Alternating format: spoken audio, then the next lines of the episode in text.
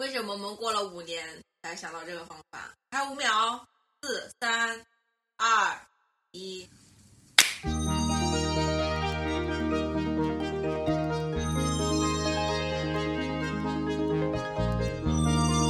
这里就是传说中的 Aspirin FM 阿司匹林电台。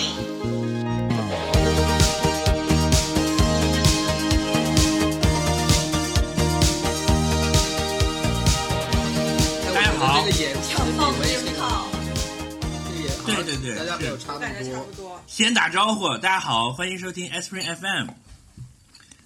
我，是翠宝，是翠宝。我是脚趾，我是大西瓜，我最后两口吃完了。在这个晴朗的什年么好，恭喜发财。还没到吧？还还你又出你接的时候已经过了，又用这种方法来来元宵好压我恭喜。元宵没有元宵吧？今天是大，今天是大年初五，拜财神，大家元宵节快乐！你们吃了汤圆没有？恭喜大家。对，我们这是两，就是我们给你讲，呃，大希望我们给你讲了两套文案，也就、嗯就酌情啊，就是如果能够赶得早，就是你继续你把端午节 就把我剪掉。对啊，你把清明、端午的都说了，对啊，祝大家清明节快乐。是为 什么？啊，不行，就初五和十五就这样过得了他，过得了初初五，过不了十五。哎，今年的情人节是哦是大年初三哎，好，情人节快乐！所以会造成两个星期之内那行啊，那我们就祝情人节快乐，这有情人终成眷属。情人节快乐吗？你们觉得？情人节，情人节当然不是快乐呀，是浪漫。快乐笑得跟个傻逼一样，在情人节感觉很。谁让我当一个快乐的情人啊？但是浪漫的情人，一 个浪漫的情人，你干嘛？不知道为什么觉得这么好笑，感觉有一些背后的 context，连我自己也没有反应过来是什么原因，但是本能的觉得很好笑这个事情。嗯，哎，我的功力就是又上升了。你的现在作为海南唯一专业 comedian，是吧？全海海岛第一，怎么样？还好吗？挺好的，风好大呀，紫外线好强啊！就我作为一个在热爱保养的中年妇女，就是感到压力特别大，每天都全副武装，围着围嘴，就是有一个那个防晒面罩，哦我知道脸基尼防晒，对，类似吧。然后还要戴墨墨镜，我都没戴，要戴眼镜。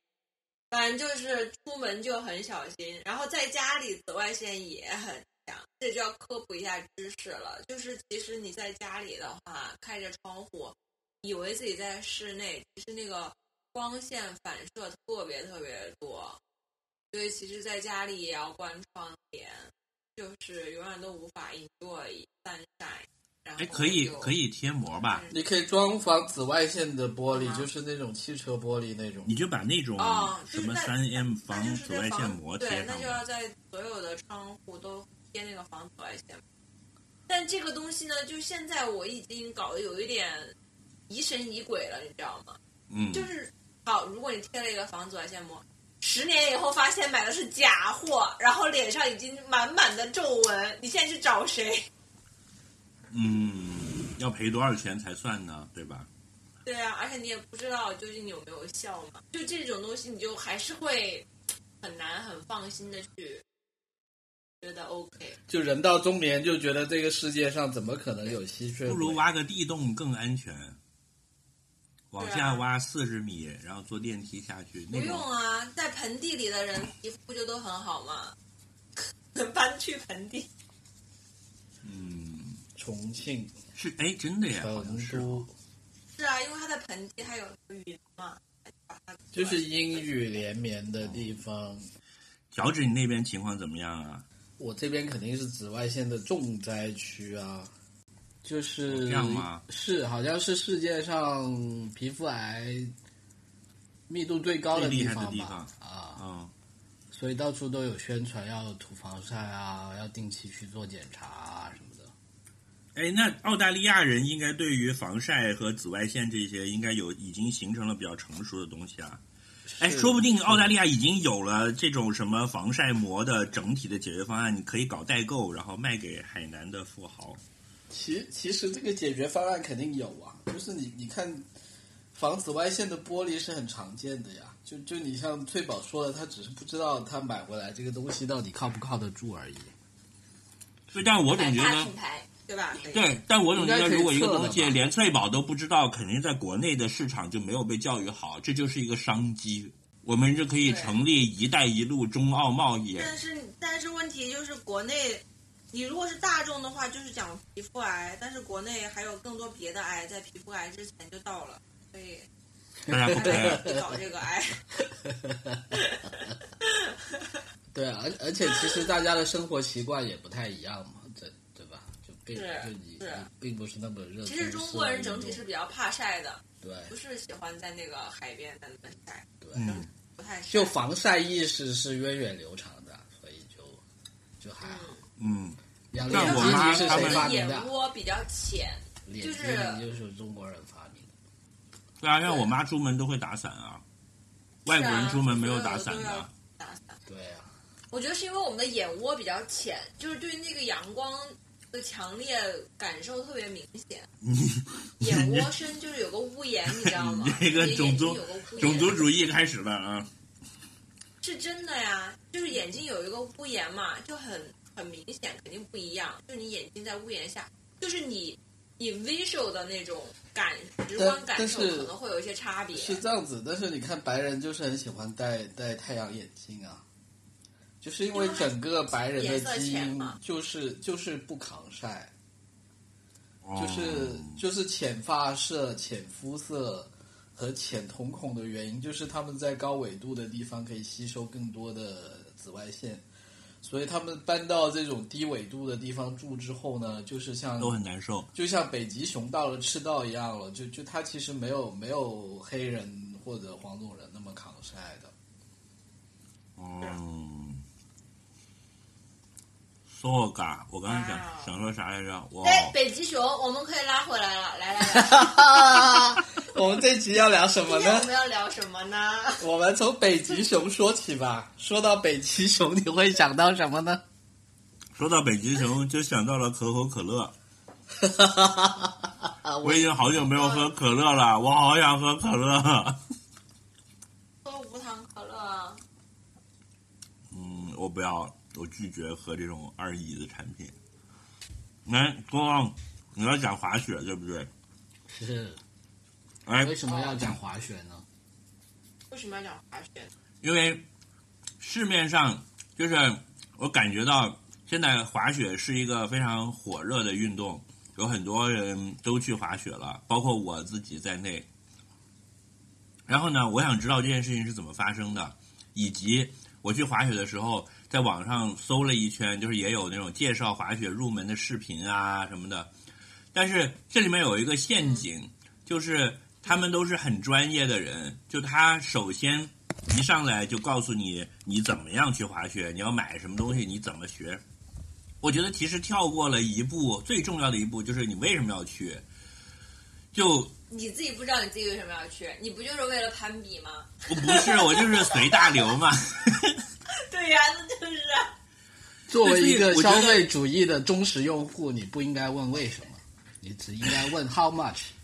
对，但是我的 我的人格的理智的一面，在我回来之后就崛起了。就就是当我在滑雪的时候，我站在那个山坡上，看着下面的人摔成一片，我就在想，What the fuck am I doing？所以，这就是为什么要以我们台的风格和角度开始开一集来抨击，对吧？对，来来要来也不是抨击吧，就是大家来讨论一下。但是我觉得会比他们专业的讨论要要要要不专业很多我我自己的现实一点，就是翠宝原来讲过说。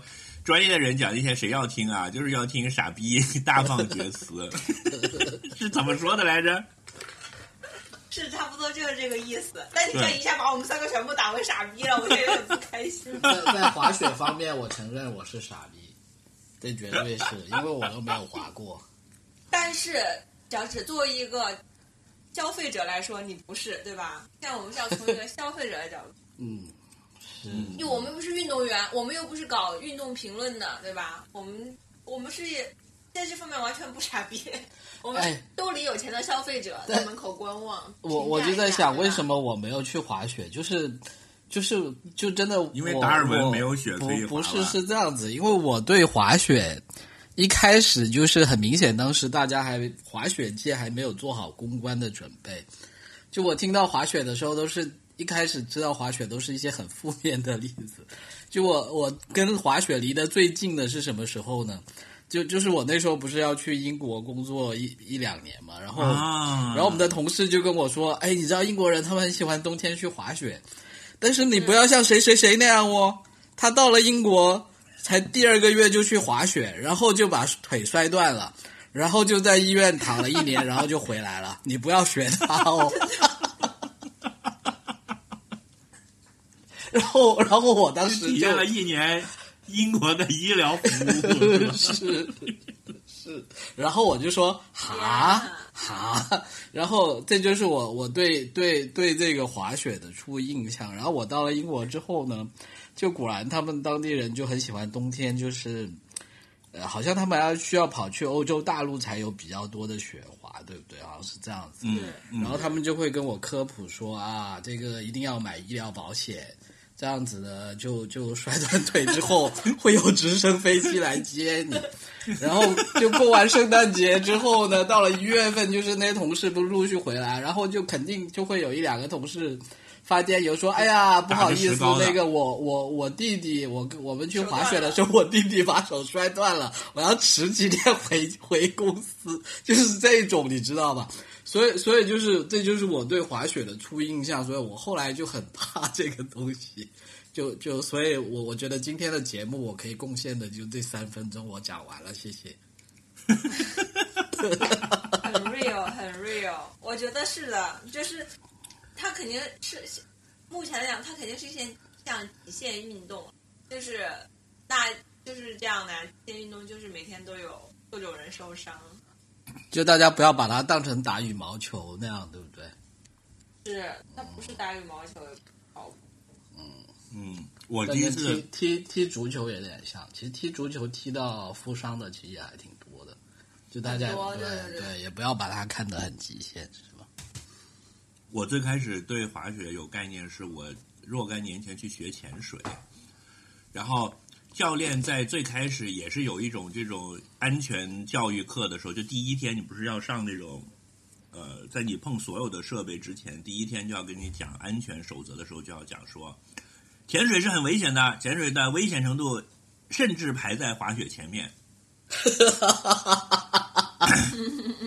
然后，对于所有的运动都不擅长的我来讲，就在心里设置了一个 standard，就是那那肯定警戒线，对，就是滑雪肯定是一个比较危险的运动吧？那大家观感上也是这样嘛？你大家都在一个山坡上粗溜，然后你咣咣就往树上是往石头上拽，对吧？所以，嗯，你在说保龄球是吗？就真的有那种感觉，就真的像保龄球啊！你在那个初级道，经常看见一帮人站在那里，你大家才像保龄球好不好？翠宝身材这么好，翠宝像 像什么？像 保龄瓶 被撞倒，被保龄球撞倒。哎，真的就是那个初级赛道上，你经常看到一帮人在那里站起来，因为他摔倒了，还要慢慢的爬起来，也不好站。其实正在我我正在站的时候山上就下来一个人，这样子。人肉保龄我第一次，滑雪的时候是在是在南山滑雪，我也是我也是。那种，就是一天早上去，然后滑一天，晚上回，然后是不是我们第一起次滑嘛，去的呀？所以就是一起，没有，不是跟你一起，嗯，嗯、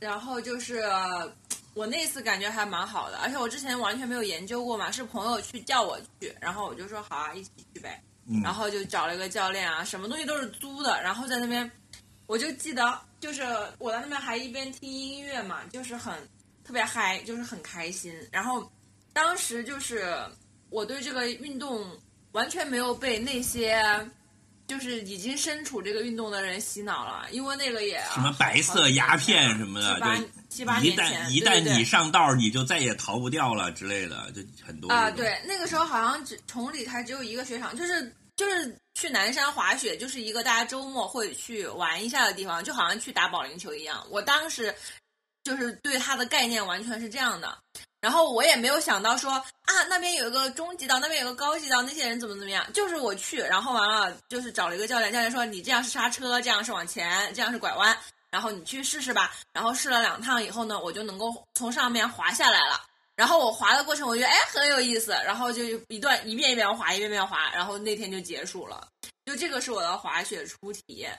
但是有没有说第二天又想去，或者接下来又想去的？没有，就是又过了好好几年，我才，呃，中间可能又有一次是也是这样去，然后就在初级道上面溜了一天。但是我当时还是就是挺快乐的，就是我对滑雪全部的初体验。我觉得这个还算是一个比较正常的，就是你进来接触到一个东西的一个比较好的路径吧。现在感觉是没划过的人在网上看一大堆那些装逼犯在那边聊一二三四五六七八九，然后就是八百个名词，首先就吓死了，然后就又有很严重的鄙视链。我觉得就是刚刚一个市场开始兴起的时候。就莫名其妙的会被一帮人带的特别有严重的鄙视链，就你只要比别人早学一天，你就要去建立一个门槛，然后告诉人家这个东西很深的，你不懂，我来告诉你。哎，是是，所以就是现在现在就是有这个趋势。当然，这个里面还有一个原因，是因为它跟打麻将有点像，就是你有很多可以去讨论的内容，就是喜欢复盘，就是你是初学者也好。就是很资深的人也好，你都会喜欢复盘。就比如说刚刚滑这个动作怎么怎么样啊，要怎么怎么样。就这里面确实是提供了很多讨论的空间，就会涉及，就确实是会涉及到很多，比如说小白向一个比较资深的人去请教这件事情，这可能也造成了一种资深的人觉得自己特别牛逼的那种感觉吧。嗯，对，就是这个鄙视链的感觉，就让我为什么我想聊这个呢？就是因为我其实前两次。按照我们所有的滑雪大神的讲法，就这都不是不叫滑，对吧？就是你去玩一下而已。然后呢，就是就是我接下来的唯二两次滑雪，就是在那个法国的那个阿尔卑斯山的一个大雪场滑。然后我那个滑了呃一个星期，然后呢，那个就是去年，然后今年就是上一个雪季，然后这个雪季呢，在疫情比较严重之前呢。我跟几个朋友去那个崇礼的云顶雪场滑了几天，然后这两个呢，我也还是都是作为小白去的嘛，但我的体验就感觉简直就是千十万八千里，感觉滑的都不是一个东西。然后我就是更好了还是更差了？你展开讲讲。当然是更差了，当然是更差了。所以阿尔卑斯山还是好玩的。好玩很多，就是也如果你你如果把它跟跑步类比的话，不是说运动啊，就是只是体验方面。你在阿尔卑斯山呢，就像是在嗯一个有海有山的小道里面跑越野跑，然后你怎么跑都跑不完，然后那个路还很平，就是很简单，然后也有很高级的人可以跑很高级的地方，然后很 low 的人可以跑很 low 的地方，但是你还是可以沿着那个景观一直跑。然后在云顶的感觉呢，就是在跑步机上面拉练。啊，这么枯燥！你就会想，我为什么要来这里？我为然后，而且那个跑步机的速度还设置的很快，就是就是这样子。当然，可能因为我们当时去的时候是那个雪道还没有完全开完啊，就是它其实本来有很多很多雪道的，但是因为就是刚开的时候就是雪道不是很多。嗯，但是就是像我这种级别的，就确实是只会只刚刚会平行转弯的人，就是可能能滑的雪道就三个吧。哎，我我在尝试理解这个区别哈，就就你觉得这区别是它自然因素造成的，还是一些人为因素？就是说是自然因素，自然因素。你想一个问题是，在在在阿尔卑斯山，那些人在几百年前没有交通工具的时候，他们就是从山顶滑雪下来。嗯，他那村民都会滑雪，因为他要用这个当交通啊，然后就所有人都在滑。然后在崇礼，在张家口，没有一个村民会滑雪，他们都不知道滑雪是啥。所以它很多基础设施的问题是吧？就是是它本来就不是一个天然的雪山嘛，它不是一个这种天然的条件。其实说是好像有一个教练跟我说过，就其实，嗯，古代最早的就是双板滑雪，好像其实是在新疆那边，新疆倒是有人滑，因为他们那边是有雪山的嘛，真的假的？村民要从对没有，我我我觉得我觉得是事实呢，肯定肯定有可能，但是就说，因为现在很多，就像什么韩国人说什么端午是他们发明的呀，然后是中国人我的足球没有我的我的意思是说到这个倒不用争谁是第嗯一早，但是就是说，只是说以天然环境来说，新疆倒是是有这个天然环境，或者我觉得东北那哎，东北应该也有。啊，对不对？就是什么对啊临海雪原那种。我这次去的就是东北啊，然后就、嗯 那个教练就跟我们讲，我去那个是比较大的一个滑雪的地方，就亚布力，好像是中国第一个滑雪场。对对对，那个是贺龙贺龙带头要建的。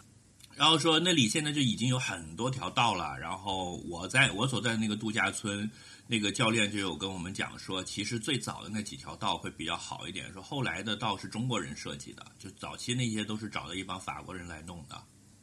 就他在就是首先勘探了地形，你找到一个坡之后，你还有一个雪道设计的问题，就是这个、这个要很有经验，就你在哪里拐弯，这个坡度要多大，这个是一个什么级别的，然后对，景观如何，你在这中间要让滑雪的人张弛有度。反正我基本上都没有体会到这些了，我就跟你一样，我 就体会到张弛有度是吗？我就在初级道嘛，就是一个很 宽很大的平缓的坡，在人肉保龄嘛，一直都很张。没有直，然后就就摔呗，然后。对啊，就嗯其实还是能体会到这个运动的快乐的，但是回过头来想一想，就觉得很不，那就是我他妈在干什么？对，就你在那儿的时候，你不能这么想，因为你这么想的话，你很容易就把东西一甩，就坐着缆车就下山走掉了。哎，你但是本在那的时候，我是告诉自己说，一定要克服困难，要学会这个。本来去去，玩就是这样子啊，你你想你去坐坐那什么过山车对吧？对，你到底你在那个爬坡的中间，你也会想说，What the fuck am I doing？对对啊，但是这这就 that's the point，就你你来就是为了来来受罪的呀，痛并快乐着。对，我觉得这个就是这个就是我其实觉得对呃刚刚讲的那个越野跑跟跑步机跑，我觉得第二个就是关于教练的教学方式，我真的觉得就是这个就是叫做旅游文化产业的，就是初级阶段和那个已经发展了一百年的阶段，那个对差距对对对对，确实真的真的是很真的很太差距太大了。很难弥补。我就呃，倒不是说硬件或干嘛，就讲教练这一块儿，因为两边我都经历了教练，而且我都是跟教练说我是小白嘛。然后其实你不是，其实你是大白，对，其实我是一个大白，然后老白。那个呃，我在我先讲，就是呃前几个月在国内的那个教练。说，首先我要澄清一点，我觉得国内的教练也都很专业，他们也都滑的不错，然后也都是教了好多年的，有那种教了很多年的。但国内的教练就是跟国内的健身教练有有一点点异曲同工之妙，就是他会不停的，就是逼你做一些事情，因为就是他会说你你得摔啊，你你得大胆一点啊，你不摔怎么能成呢？然后还会比如说我滑滑跟在我后面嘛，他会说哎这个弯拐的不错，然后说哎这个节奏乱了，节奏乱了。哎，这个没有上这一轮没有上一轮滑的好啊，再来一轮，下一轮好好滑，一定要 focus，一定要 focus。然后我就心想，我他妈为什么要这一轮比上一轮滑的好？我是来玩的好吗？我又不是来培训冬奥会的。然后他就还会评论其他人，更高、就是更快、更强，每对一，次都比然后他会评论其他其他的那些滑的人说，你看这个人就动作就不标准。我心想说他没摔，滑的挺好的，然后也没有受伤，不不挺好吗？他说，哎，你看他们就是哎这样不行，这样再往下滑的话，就是上速度就上不去了。然后我就心想，为什么要上速度？就就是我脑袋里面就会有很多很多的问号。但是似乎这个教练呢，他本身呢是没有任何感觉的。我后来想想，为什么？是因为他们都、是体育学校，不是，是因为他们都是体育学校出身的，他们被老师教的那套概念，他是这样被教的，对对，他也这样教你，他也会去培训其他的教练。其实这整个体系都是一个运动员培训体系，嗯，这个嗯是其实解答了为什么西瓜在那个东北上，我他妈在这干什么，对吧？我来玩的，你让我在那摔摔摔，就是神经病啊！然后，而且就是周围的那些声音也都很刺耳，刺耳。就是你吃饭，然后旁边人就说：“哎呀，那个就还得上高级道，中级道不行。哎，这中级道我都刷了好几遍了，那个高级道怎么怎么样？那个要上要上要上那个更难的，怎么怎么样？”就是大家都以这种勇攀高峰，哎，你对讲的这一点，我这我这次倒挺好，因为我去的是一个那种很 chill 的度假村，然后它也有那种免费的课程，就你自己去报名参加就可以了。就比如说我第一天就报了一个 beginner，、然后 beginner 学完了之后，第二天就去了呃叫做一级吧，因为它有一二三四嘛。什么级？然后到了到了一级的时候呢，我去的第一天就发现整个一级的那个班只有我一个人是从 beginner 上来的。嗯，其他的人呢，有一半是昨天已经上了一级的班，还有一半是昨天从二级的班退下来的。就是这、哦，对，对会这样的，这这个事儿给我就是一、嗯一种冲击，就是你看，如果你在原来你刚才讲的这一套培训体系的这个思路里面，就是我们只有留级，没有人退级的，对不对？就你三年级成绩不够好，你就再念，哦，再念一年三年级，这个这个对。嗯，然后这个这个我在法国那个度假村也有，但他们就是会退，这个这个倒是我觉得比较正常。对，然后我就跟其中一个，因为我到了东北，遇到了好多广东人嘛，就我在那个度假村几天全程讲广东话，像回了广东一样，就感觉东北人都去哪儿了。后来才知道啊，东北人都到海南去了，所以就把嗯，东北给给空广东。人都去东北了，对，然后我我们在聊天，那个人就就其中一个就跟我聊天，就说我不想上去了，我就永远在这个一级了。我觉得一级这赛道滑起来挺开心的，我就只是想来开心，我又不是来参加奥运会的，为什么要一天升一级那么辛苦啊？我要到什么赶在我走之前毕业，我就每天滑一滑就好了。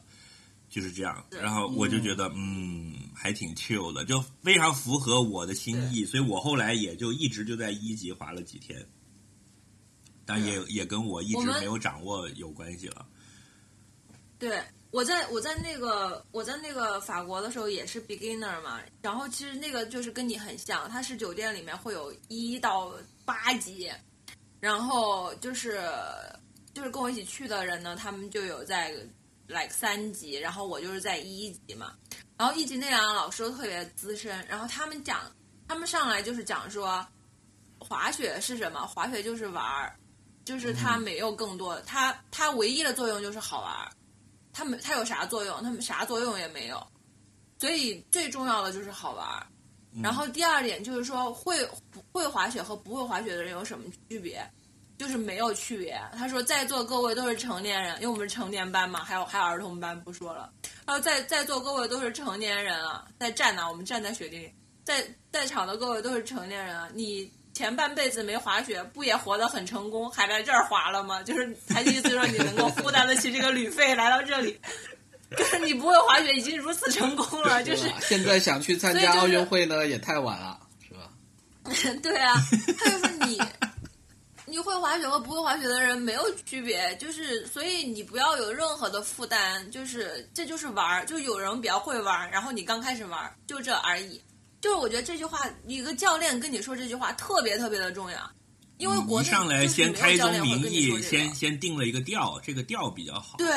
哎，是啊，，然后现在国内的教练就是说，你姿势一定要正确，一定不要瞎我滑啊。我 我我我发现啊，就就我在你这里学到，在你这里学到了一个，就是可以用打麻将来比喻一切，什么东西就滑雪也是对吧？你会打麻将跟不会打麻将有什么区别？没有区别。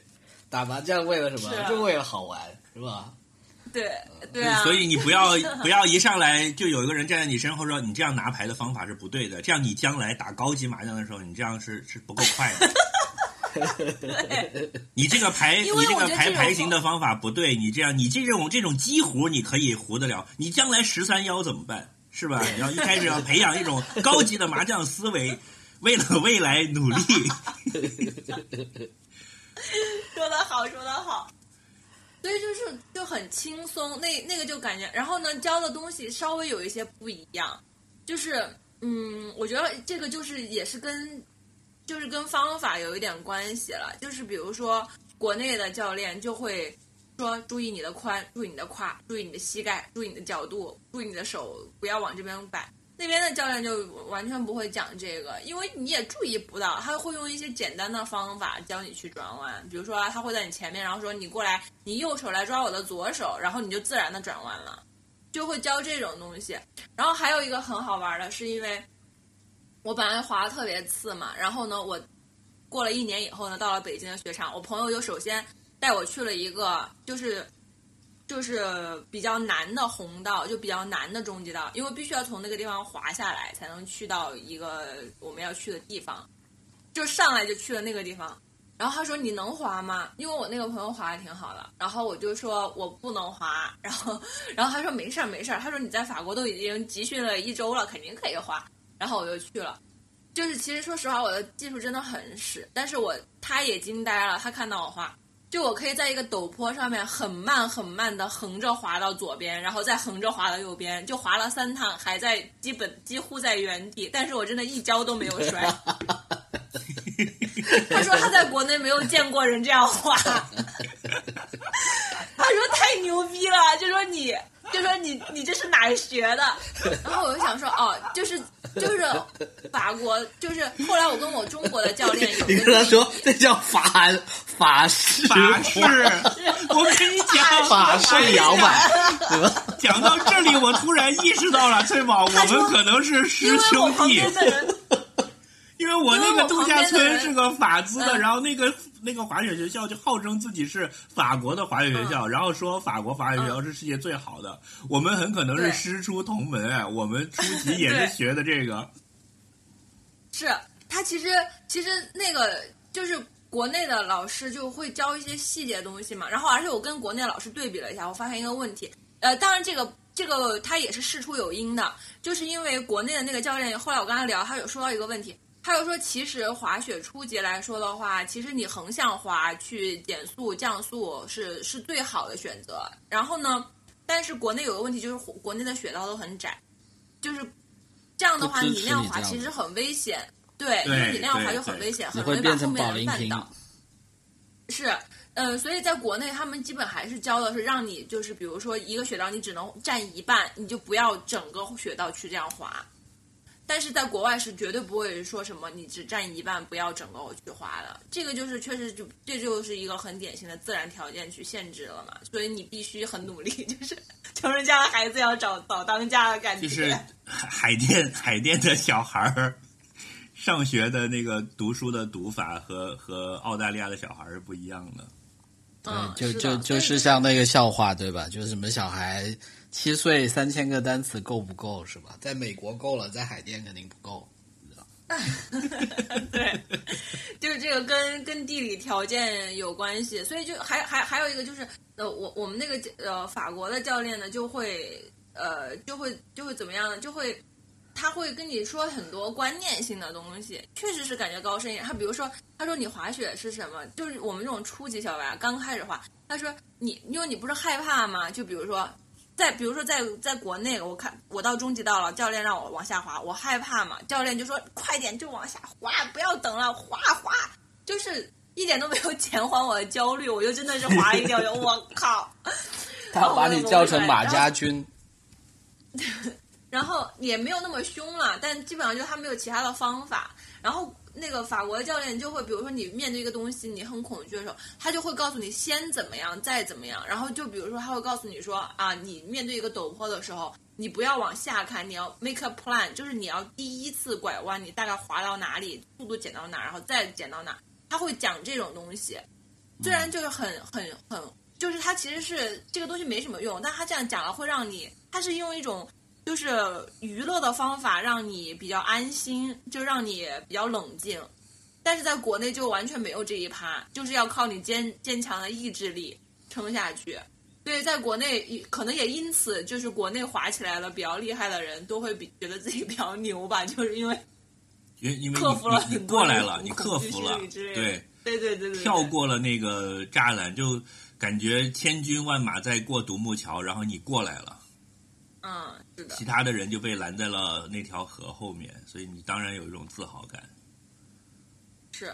嗯，哎，我们感觉讲了半天，就是很劝退，哎，要不要讲一些正面的东西？快乐的事情，我我本来呃不会啊本意就是我我劝退啊，我我我就是听完了还挺挺感兴趣的。我我就是觉得说那一点，就是一上来，首先就是所有的介绍的视频和这种什么入门的，都是先默认这件事情已经是值得的了，然后来告诉你你如何入门。我作为一个普通人，我 get 到了滑雪现在很流行，然后也有也比较有意思这个信息之后，我首先要做的第一个是我先去调查这个东西好玩在哪里，然后我要去试一试，最后我要决定我将来要不要在这个事儿上长期投入，然后才是第二步，才是说我真的去学去买装备，对吧？但你现在在网上看到所有这种新手入门，就是一上来就是教你怎么学，教你怎么三天学会，然后你买装备你要买哪些东西，就好像默认你先买一套东西先入门是是是一个起步点。但我觉得在这前面大家就跳过了，我到底要不要干这个事儿这一步。所以我我这次去，我虽然去滑了五天，但是我所有东西都是租的。我就觉得说，我去滑了这一次，如果真的觉得好玩，我回来愿意以后就把这个东西当做我一个长期爱好了，我再去做这种大规模的投入。嗯，所以所以也不算劝退吧。嗯，OK，那我们现在科普一下，就是那个如果第一次去滑雪的话，自己要带什么东西？就是我知道我知道我知道极简版。哈哈，哎，你再说一下。我 我知道，我也知道，老师老师叫我，老师我时时间叫穿梭我老师过来，我已经提前比提前十分钟到达现场，我已经知道了。嗯，time time traveler George，是，第一是手套，对不对？为什么呢？我忘了你说。太好要有防水手。套。等一下，就我们观众、我们听众都听不懂这里。听防水什么手套？我还在这里解释一下，为什么会有人穿越十分钟回来抢先回答，是因为我们发生了录音事故。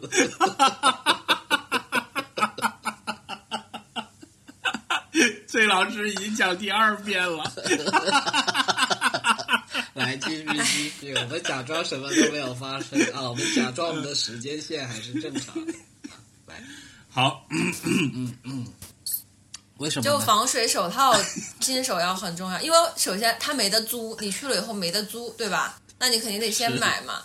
然后呢，就是你平时家里的手套有可能是毛线手套，或者是那种尼龙的手套，但那个就不防水，不防水你划一划以后上面有雪化了，就会很凉，就起不到防。就是比如说你一摔，你拿你拿手套一撑地，然后它就沾了血，然后等到它你一化了之后，你就戴着一个湿手套，那个真的是很要命。就所有的东西一定保持干燥是最重要的。是，然后第二个呢，就是要有一个呃长长一点的袜子。长一点的袜子是因为呢，就是这个我后来发现，在国内滑了一两年的人都不知道，他们都是把就是像穿秋裤，把袜子先穿，然后秋裤弄在袜子上面，或者是袜子对我就是我当时就是这然后样的，对，就是为然后再了怕穿冷。对，然后再穿那个雪雪雪靴嘛。但其实那个法法国老师第一课就教我们怎么去穿雪靴，其实那个也蛮重要的，因为雪靴就是要跟小腿绑得很紧，然后你要不停的靠小腿前倾嘛，就会一直有一个压力压你的小腿前面。所以理论上雪靴里面你小腿前侧这个地方只能是一片布，不能有那个有布的棱儿。所以就是你短袜在那就有一个棱儿嘛，秋裤就有一个棱儿嘛，所以你秋裤不要放到雪靴里面，要要挽在雪靴的外面，然后你的袜子呢要稍微长一点，女生可能就会有长一点的袜子，男生可能也有那种冬天的那种袜子，你就可以把它扯超长也没关系，就因为如果是在靠近外部靠靠近雪靴外面那里有个棱儿也没关系，就中间那个地方不要有，因为那样你嗯滑三个小时下来，那个地方会很疼，或者那个地方就会青掉。我就是完全肿了，就是就是青了那一圈儿，我就是完全你讲的这个每一点都说中了。我就是专专门去买了那种超厚的秋裤，然后把长袜子再撸到秋裤的外面，然后就感觉很暖和那样。结果就相当于是秋裤的边儿是一个圈勒着它，然后袜子边是一个圈，再加上那个嗯雪靴的压制，回来就轻了一圈了。啊，对啊，所以后来后来唉后来我在教练教我之后，就变成非常土的造型，就是我把那个秋裤撸到膝盖上，然后下面才嗯是长的那个雪袜。是其实滑雪裤的里面那条裤是不是就应该是一个五分裤或者七分裤啊？也没有，我都穿的是瑜伽裤、秋裤，就你可以撸上去就行了，那个倒不影响，因为就是无所谓。这一点真的很重要，脚趾，你你下次你去的时候，你一定第一个要注意的事情就这个，对，因为这个真的很影响体验。嗯，对，然后还有呃。还有就是护脸，护嗯护脸，嗯护脸就是那种骑行的那种护脸就可以。那个就因为你是贴脸的嘛，是吗？紫外线很强，以及它那个你滑的时候嗯会风吹在脸，会会很冷脸啊脸会比较冷。对嗯你，你护上就护脸也是需要的。基本上就就这就这几个东西，然后还有一个就是，如果你比较注重干净和清洁，以及你可能要去第一次去是连续滑几天的话呢，可以买一个雪裤。但如果是你就去滑一天去玩，是雪裤和雪服都是可以租的，所以你也可以租一个雪裤。但就是你想，就是别人穿过的嘛，你里虽然你里面穿了一个秋裤，就看你自己膈不膈应了，也无所谓。因为我最早去南山滑的时候也租过雪裤的，就也还好。然后安全帽是可以租的，然后就是雪镜，雪镜我觉得也是，如果你只是滑一天，而且就是那种城市周边的呢，其实雪镜不是百分之百需要的，尤其是如果你是 beginner，只在一个小坡上滑着玩儿的话，就是可以戴一个墨镜，甚至我看有的人墨镜都不戴呢，你滑四个小时呢，也也也可以，不不会死。嗯，然后 滑滑五个小时就会死了，是吗？就是就是你刚刚去只是滑滑着玩儿的话，你你戴个墨镜就就完全没问题，哎，或者是小白你提问，那那我近视眼怎么办？我近视眼，我我可以有有近视的雪镜吗？还是我要在里面戴一个普通眼镜戴镜？隐形，我这次是戴的隐形。对这个小白提问特别好啊，让我先来解决一下这个雪 为什么会我我又不是什么资深的，我也就滑过几次。你是大白啊？但我但我比较喜欢研研究这些问题，问那些人。呃，首先就是刚刚讲雪镜需不需要，因为就是也有很多人说我你得买雪镜哈，就是这个跟雪场的天气有关系。我就举个例子，我在那个法国的时候滑，我就没有雪镜，我然后我连墨镜都没戴，我现场买了一个墨镜，就 that's it。但这个原因是因为那里的天气就是特别好，虽然雪场很大，雪很大，但是就是空气是大概是湿度很高，所以体感温度大概就是五度，都是那种比较暖和的。但在嗯对，但在云顶雪场滑的时候没有雪镜就是不可能，因为那个风刮在脸上就跟刀子一样。你雪镜其实就是让你舒舒适很多。北风就是那个吹是就是那样的话，就是雪镜是会保护你的脸，而且就是你上乘缆车上去中级道的话是不可能不带雪镜的，就是必须带雪镜。这个就是要看你所在的那个雪场的天气状况了。但比如说，如果你去南山滑初级道，就那个小坡，就完全不需要雪镜。但南山中级道可能就还是需要一下。嗯，那你可能最开始可以买个便宜点的，或者借朋友的也可以，因为雪镜这个东西嘛就无所谓。然后这个解决了要不要雪镜，再说近视眼的问题。近视眼呢有几个解决方法，第一个就是戴隐形眼镜，这个是最简单最直接的。你做做所有的极限运动都是这样是，那你还得先去配呀、隐形眼镜。那你继续。我就我就带了一盒日抛，对，就是你大概知道自己的度数，在网上就可以买了。嗯，然后还有人不不适合戴隐形眼镜的呢，就是也有两种方法，一种方法就是现在我的那个国内的那个教练就是这样做的，就是叫在网上搜一种叫蝴蝶镜，啊，然后呃就可以直接 order 了。没听说。果然是对。大白。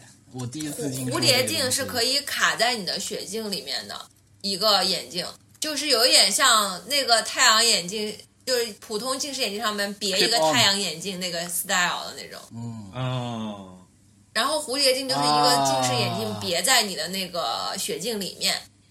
蝴蝶镜唯一的不好的地方，就是因为它的视野会受限一点。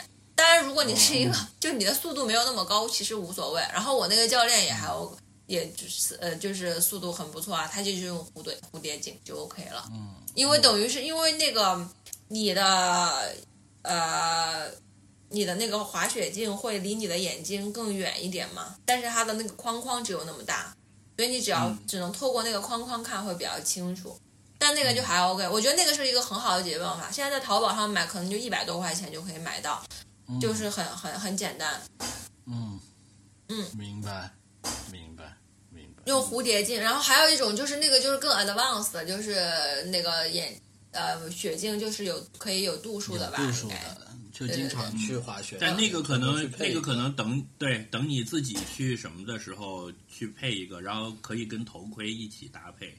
对，然后因为就血镜是是永远卡在头盔上的。对，这个就是雪镜，但是我头盔我都觉得没必要买，因为我觉得头盔有点大，没必要，就是没必要，就也嗯没地方放。不好拿。对，然后就是基本上就是这几个东西了吧，呃，对，没有了。所以就是其实很简单的，就是一个一个手套，一个袜子，然后最多你再买个裤子，然后再是眼镜方面大家我这次去，我是这么做的准备，我就跑了一趟迪卡侬。我、嗯我当时的想法就是说，呃，滑雪衣肯定是租的，但是里面要穿的就贴身的这个东西，我就自己买了一身儿。就我买了一个那个那种叫什么透气的这个，哎呀，一下忘了那个专有名词儿了。就是穿在里面的透气又保暖、抓绒的一一件衣服，就有点像摇粒绒那种的，但是它又有透气槽。然后一件衣服、一件裤子，然后滑雪袜我买了两双，然后买了手套，然后我买了自己的雪镜，因为我当时还没有想到可以戴隐形眼镜，我想说怕我戴眼镜的不合适，我就在迪卡侬买了一个六十多块钱的最普通的，所以就基本上这一身儿就去了。然后外面的滑雪衣和滑雪裤就、就是租的，头盔也是租的，嗯然后雪板和什么就都是在那里租的。嗯，后来我算下来，就是租的那个钱啊，还是划算的。因为最开始去结账的时候，我觉得哇，好贵啊！因为租那那一身衣服一天就要好几百，衣服三百多，裤子两百，然后再加上板子啊什么的。但后来一想，如果你买一身儿，我又上淘宝，就是我回程的路上，我又在淘宝上搜了一下，你如果把滑雪板一身像样的衣服买齐，就是也不要买太差的嘛，你肯定就得又要好看一点什么，基本上也得要接近甚至到一万块钱了。就好一点可能要过万了，差一点可能也要、也要六七千拿下。这么一算呢，就是租的那个价钱，基本上你去这一趟就是买自己置办一套的三分之一，我觉得还是合理的。对我最开始觉得挺贵，但后来网上看了那些价钱之后，就觉得还是合理的。嗯是嗯，甚至我在想，我以后还是要去滑雪的话，我都不会先买自己的雪板，我可能会要再配齐的话，可能买自己的头盔，然后买自己的一双滑雪靴，我觉得就可以了。嗯，而而且是这样子的，就像你像滑雪板那些，你如果去坐飞机，那都是超规行李就很的，是不是？对啊，很不好拿的，或者要就要放在车子的顶上，那样我还得换车。嗯，因为我的车还没有滑雪板长。嗯，大工程是，是所以就是我觉得轻装上阵去体验体验是是蛮好的。然后就是最开始呢，哎，我其实很讨厌别人说什么，最开始就一定要请教练，你不请教练你就完了。嗯，但是我能够，我后来想想能够理解了，然后包括就是仔细想想我刚刚形容的那一切哈，其实它有一个很很重要的点就在于，在国内那个去你去滑雪，就是其实整个成本是很高的，然后所有的人就是在这个高成本之下，我就非得出点东西，要不就觉得浪费了。对，就是来一天来两天，就是来浪费了。就其实你来玩玩本来就是一个来浪费的事情，就是还是放轻松一点。然后请教练的话呢，也是，就是我觉得其实好朋友交也挺好的，就是尤其是最开始的时候，在那个新手那个地方，你摔也摔不成什么样，就是那个小小的小坡，在那小坡上玩儿的话，可以自己先跟如果有比较好的朋友，朋友教一下，先玩一玩，然后再考虑请教练的事儿。我觉得在国内请教练的感觉，其实就是有一点像，你把它看成一个左右护法吧，就其实它主要就是保证你的安全的，其他的就其实确实没什么，然后也不要听太多他们那些一派胡言？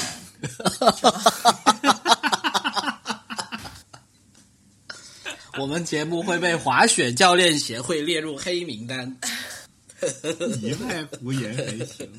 他们的专业度我我接受，但是他就是一派胡言。哎，我真的是，我觉得我也是受伤了。虽然我去请教练，跟教练也就待了三天，我就真的受不了了，就是不喜欢。嗯，你你我我这次去没我这次受伤去没有请教练，我是上的那种小课，但其实一个班也就是六个人到十个人。嗯，那挺好的，还有带你去滑呗。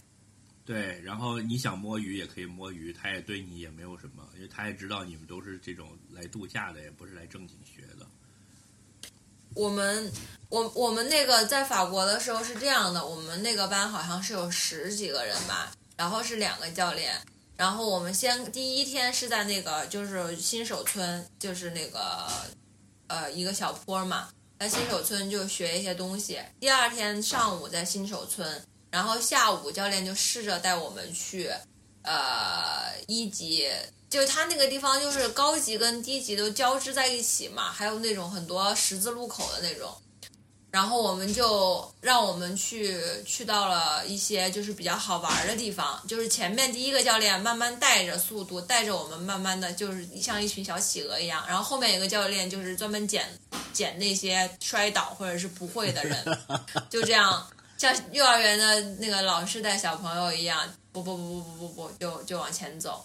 然后印象特别深，第二天我们就去了一个，就是一个超级大陡坡，然后呢，上面是高级道呢，就是噗噗噗嗖嗖嗖的滑下来，然后到底下呢是一个，呃，是是一个缆车点，然后我们要去那个缆车点，我们是从从这个高级道就是要横穿过去，首先就是一因为小鸭子过马路的画面。是的，而且重点是因为我们横穿过去以后呢，有一个绕的山道，会绕很平缓的绕到那个缆车那个附近，你懂吗？其实就是很、很很很很短的一节，就是那个高级道，但是我们要这样穿过去绕一下，然后再下来，然后再下去。就是过那个马路，妈呀，简直就是所有人都吓死。然后那个老师就在这边摆渡河一样的，就是一个一个摆渡过去。但我觉得那种就特别好，因为它它其实是让你横着滑，但是呢，就是你没有危险，但同时呢，你又其实是在那个高级道上，所以那个体，而且那个高腰又很很很，其实其实不呃。呃，怎么说呢？下面很很很近就见底了嘛，就也不是很害怕。但是我们当时就很害怕，就是让让你有这种体验。然后完了以后呢，坐缆车上去，上去又是初级道了嘛。然后就是，他就是，我觉得这个是有设计的，他就是故意去有一些这种设计，让你。其实我觉得这个就跟一个游戏设计的怎么样，很那个关卡。设计是一样的，就是那个对，学习曲线不能过于陡峭，然后每到一个节点呢，就要给你正反馈，让你爽一下，让你有动力继续往下去打，要不然太难了，你就你就把这游戏扔了。哎，我们这个 brainstorming 出来了，所以雪场的人就应该找游戏设计的人。关卡设计师，哎，是这样子啊。其实游戏的设计师应该就是从这里来的吧？就从这来的，对。对，真的吗？就人类电脑游戏应该是一个出现的比较晚的游戏类型。嗯，我觉得最你这么一早的关卡讲设，计我就更是觉得我们去学的过程可能是同一个学校，因为完全跟你跟你讲的一模一样。就我第一天就是在一个很平缓的、呃开阔的地方，那是 beginner。然后到了第二天那个一级的时候就是这样的，从缆车一下来是要先过一段高级道，但是只有小小的一段，然后就折过去，那边就是一个平缓的初级学习的地方。但是你就一定会跟高级的人打到交道。师姐师弟相认了。我就在那，我就在那里摔了一跤，然后一摔了，我就直接躺着粗溜下去了，因为那个坡挺陡的。怎么办？然后教练下去把你捞上来吗？对我就像一条尸体从那个，就像一根原木从河里面往下漂流，哎，就像那些要蹦跶到水里面去的企鹅一样，是吧？不，真的肚皮着地，然后往下，然后就躺在那里不能动，然后教练 要要跟还跟我喊了一声说你别动，然后等我来救你，然后先把别人扶好了再过来，我就一直在那躺着。这就是我第一天一点都没摔，然后信心满满的到了第二天的时候。下缆车的第一个动作就是这个动作，就是什么叫当头棒喝，一一盆冷水。还好还好，肚子比较圆，所以头没有着地，是吗？就肚子。对，而且那里有很多高级道的人就看着我，我就躺在地上看着他们，他们就嗖嗖嗖的这么过。但我觉得还是有好玩的地方的，就是中间啊，呃，你不是学的差不多了之后，教练就会让你们反复的在那条道上不断的训练嘛，就是你从上面下来，然后又在旁边做那个魔毯上去，然后又下来，上去又下来。这个时候，我就看到有一些这种比较老练的老哥，就是站在那个传送带就叫魔毯上面的时候，不是你要等个几分钟才能上到坡顶上吗？嗯，他居然从滑雪服里掏出了烟。哎呀呀呀呀呀呀！我操！我那个时候，我作为一个不抽烟了的曾经抽过烟的人，我完全能想象那有多爽。就是冰天雪地，然后你一身臭汗就很累，然后那个时候你又是一个中间休息的一个 chill 的时候，然后就掏出了烟，然后啪一点上。后来我发现了更厉害的，就甚至就带了一瓶冰可乐掏出来，不是拿拿出了一个保温杯，然后开始喝热乎乎的咖啡呀、我那时候在东北，零下十七度，妈呀！我这是又累又渴又就是浑身疼的那种时候，然后看见有人在抽烟喝咖啡，我操！嗯，哦，我就觉得享受。太会享受了。然后后来晚上我就去泡温泉了，嗯，那也很爽啊。嗯，我觉得还有一个，我觉得那个，我觉我觉得那个，嗯，滑雪还有一个就是，它其实是适合家庭的旅游方式，哎，对对对，就一个人滑，其实对，或者是居朋友一群人去滑，就是还是要这样。它是有一个封闭空间是吗？就是他自己一个人滑，其实乐趣没有那么大，我觉得啊，就是如果你我的意思是说，如果你现在让我自己一个人去旅游的话，我可能不会选择去滑雪。但如果是跟其他人一起，就哪怕只有另外一个，所以跟打麻将。也很像，对不对？对，我就说嘛，因为它涉及到一个复盘，然后还有就是这样的，你玩你结束之后的吃饭和休息，就这两件事情呢，其实你脑子里面都是刚刚滑雪，然后其实你这个就是交流嘛，其实跟打麻将确实很像。就比如说，哎，你刚刚那个就是为什么要点炮呢？怎么怎么怎么样？你这个啊不应该这样啊，不应该杠啊什么之类的，就是有很多这样的话题可以讲。然后呢，还有一个呢，就是说他我觉得他社交感是很恰当的，因为你滑的时候是自己一个人，就是然后在传送带上的时候可以前后说说话，就是哎，对对对 small talk，然后那个时间又是很短的，两三对，因为你嗯因为如果自己一个人去滑，你坐那个缆车时间还蛮长的，然后就是一起坐缆车是是一个是一个过程，完了，一起坐缆车，然后完了以后就是一起吃午饭，然后一起吃晚饭。就是这几个环节呢，就会又让你跟这些人很天然的有很多话题可以聊，所以就是是一个很很好的，这就是朋友。然后小孩呢就更不用说了，你就把小孩丢给教练就拜拜，或者是你教他，就是他一个天然的很很好的一个互动的场所。还有就是呢，它本身因为它是运动嘛，所以呢就是你。我我觉得我自己最喜欢滑雪的点就在于，就是忽然会变得很，让你整个人会变得很规律，就像一个动物一样。就天黑了你就困了，然后呢晚上就好天亮累了，就睡对觉了。天黑了就真的就困了，就睡了，就睡得很沉。然后早上天一亮你就醒了，然后醒了以后就很饿，要吃很多东西，然后去玩儿，玩了以后又很饿，又要吃很多东西，然后你就如此往复好几天，就是心里面也没有什么别的其他的事情。就是我觉得这个是一个最让我觉得最吸引我的一个点吧。对，我觉得就是那那他那个快乐是你，因为你滑雪的时候又很累，精神很紧张，然后但是那又不是什么真实的紧张，又不像你上班就是真的要会影响你的生计的。然后你那个到了一天滑完了下来，教练的那个课程设计也是这样，就他最后的那一次会让你比较有成就感。你像我，我上那个到了一级的那个课，到了最后四点钟快下课，他就会说：“好，我们回去的时候就不要坐缆车，我们从这个坡一直滑回去，因为那个坡到了下面就是昨天我滑过的那个最初级的那个道，然后就等于一口气嗖一直粗溜到酒店的大堂门口，然后。”就很有成就感，就觉得我这一天真的学会了。你看，我就可以一路溜下来了。我早上的时候还在摔跤，好，然后回去了，你就很吹着口哨，志得意满。然后你其实又很累，然后洗个澡就去吃饭，你的所有的压力就卸掉了。我就觉得那个整个这个过程设计是挺好的，然后又没什么屁事儿，就是吃吃喝喝，嗯。他这个确实是，就其实我觉得，你如果要说的话，我觉得有点像是一个极限入。极限运动的入门款，其实极限运动追求的就是这个东西嘛，就是你的那个神经紧张，然后就是啊又安全了，然后肾上腺素高速分泌，然后之后又回到了安全。哎哎，这个感受在我刚刚学开车的时候也曾经有过，但是到后来就不行了。在拿到拿到驾照，在拿到驾照之后的头半年，每次上路都有这种感觉。老司机哈，当你还是一个新司机的时候，还不是一个老司机的时候，这都还很有新鲜感。嗯，我可以保证，这个比开车那个刺激刺激多了。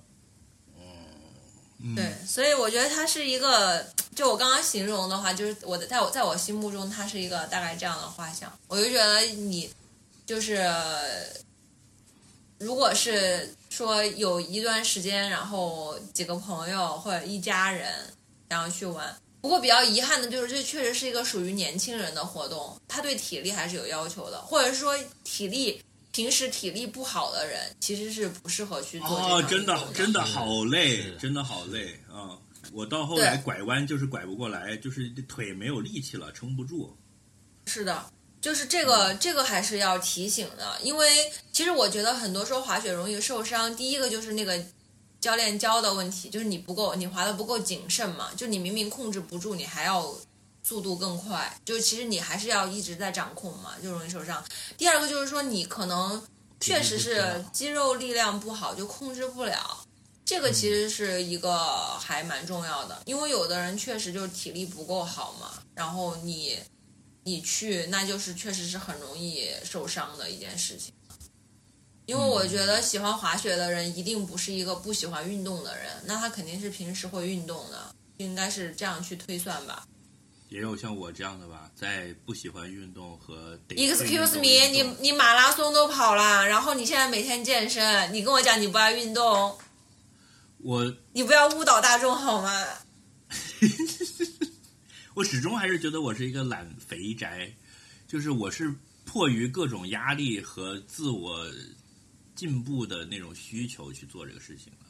对啊，但是你但我我我这次滑雪，我还是体会到了乐趣的。我觉得这里面有一个很很难突破的点，就是我觉得是那个教练跟我讲的，就是说他他说你一定要记住，滑雪是一个反直觉的运动，就是你要能够克服自己的直觉才行。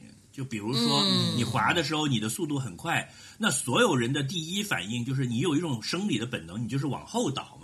就当你就像你看到一个高的地方，你会往后缩一下，但那个时候，如果你想要控制住自己，你是不能往后的，你反而是要往前压才行。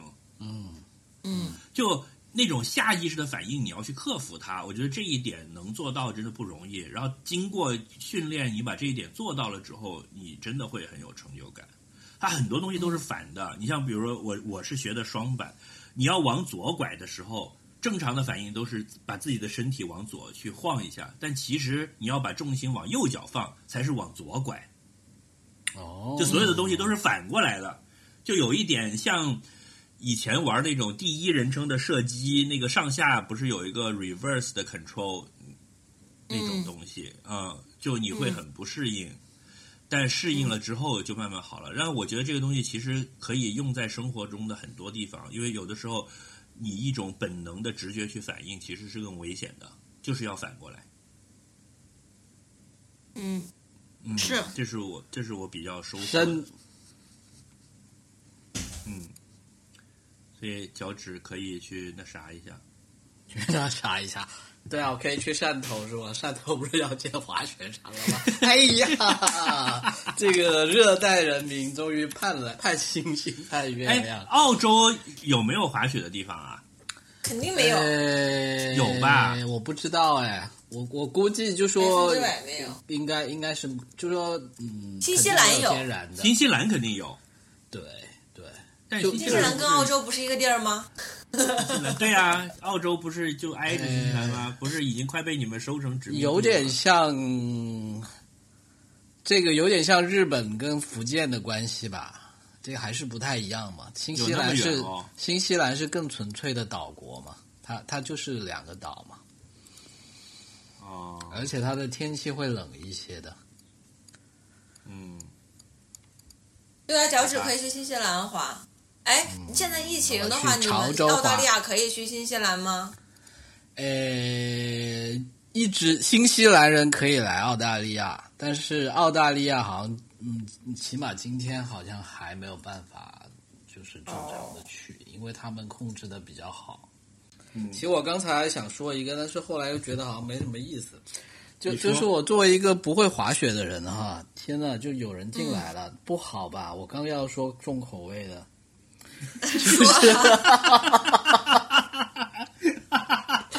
话到嘴边，你你不要看手机就行了，我来 handle 这个事情。是是，就就是你我我以前没有不知道滑雪的时候，就看过很多滑雪为主题的 porn，就是 真的假的？我从来没有没有，因为是什这样子么是，滑雪为主题的 porn？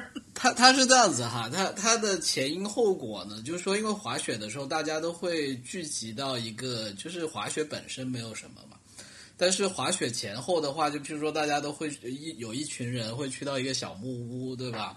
然后呢，那个小木屋里面可能还有桑拿房、啊，大家一起在那里还有澡啊 jacuzzi 蒸桑拿，然后还有还要按摩，还要吃东西、啊，然后然后我就不知道，其实真正的滑雪真的是这样子的吗？我觉得应该就是有那种环境吗？你讲的这些东西都有，但是没有天发啊，他就是。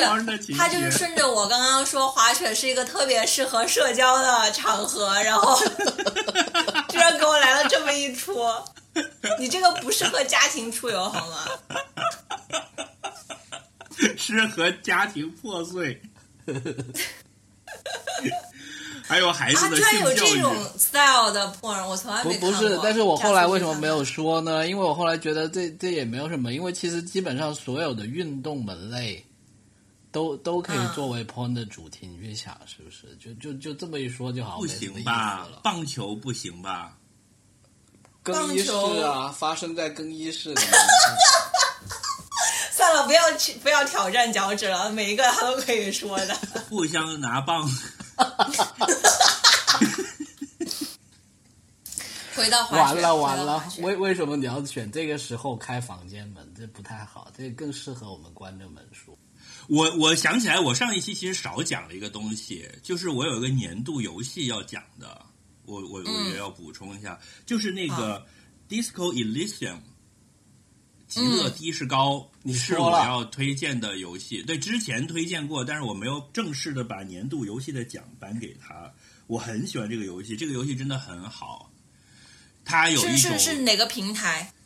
呃，它在 Steam 上有，你在 Mac 和 PC 都可以玩儿，而且现在有就是中文 Steam。上面。对，那那 Steam 那上我，哦，我现在只有 iPad，对我玩不了。，iPad 我估计它很快会出吧。你没有电脑吗？你不是有一台 Gaming PC 吗？对，它支持 Windows 啊、w i n d o w s PS 虽然用 Windows 的 Windows 的电脑 One，还有 Switch 也有。Switch 还没出吧？已经出了吗？啊我不知道，我在维基百科上他说有哦。还没出，Switch 还没出。哦我当时就是在纠结，它的 Switch 还是点先讲。这个游戏真的很好，就是它是一种非常不一样的游戏，它带有一种很独特的气质，真的没法说，大家就是去搜一下看看吧。然后看起来有点血腥哎，有一点点黑暗血腥，我喜欢。是的，你肯定喜欢的。对，哦，我看到过介绍说它就是很简单，就是游戏小白也可以玩，然后它主要是一种电影感，有很多 content，一定要仔细的看那些内容，不要跳过跳过跳过，因为它不是那种游戏，对吧？它有像像读了一个小说一样，就是它文本量巨大，据说超过一百万字。然后你整个游戏的过程就是在走来走去，跟不同的人在在在聊天什么的。嗯，你的 moment 是什么？我海边遛狗。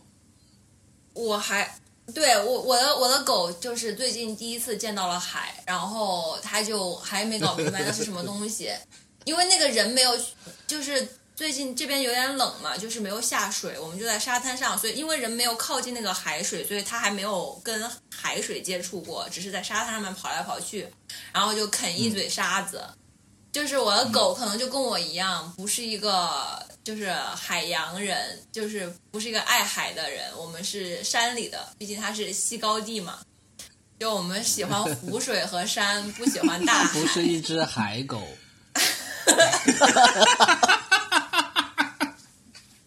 他是苏格兰，我也不是一个浪人，它是对，它是在山里的狗，所以它就是对于那个沙子很很好奇，就在上面跑，然后它就觉得，你看它的那个表情，就是它蹦蹦跳跳，像弹簧床一样，就是不是一个正常走路的状态，然后嘴就一直在那因为它就嘴里就在地上一舔，就吃了很多沙嘛，就很难受的样子。嗯，嗯，然后就在那边海边捡贝壳，还蛮好笑的。但是我想过两天带他去海里游游泳试试看，他从没有游过泳。然后我想推荐两个东西，是我最近觉得比较牛的。第一个就是我看了一个呃动画电影，上一次看还是看那个红辣椒，有这种奇妙的感觉。这个就更奇妙一点，没有什么故事线，叫做 Mind Game 心理游戏。啊，我我靠，这什么东西？我听都没听说过哎！一个动画啊，好片，不应该。我来搜一下，对哪里，B 站？就有日本的动画片啊，零四年的，然后他是那个嗯，导演叫汤浅正明，哦，汤浅正明的。对，然后就是这个电影呢，就是很神，嗯、因为它就是有一种嗑药感啊，然后就是特别特别的奇幻，嗯，特别好看。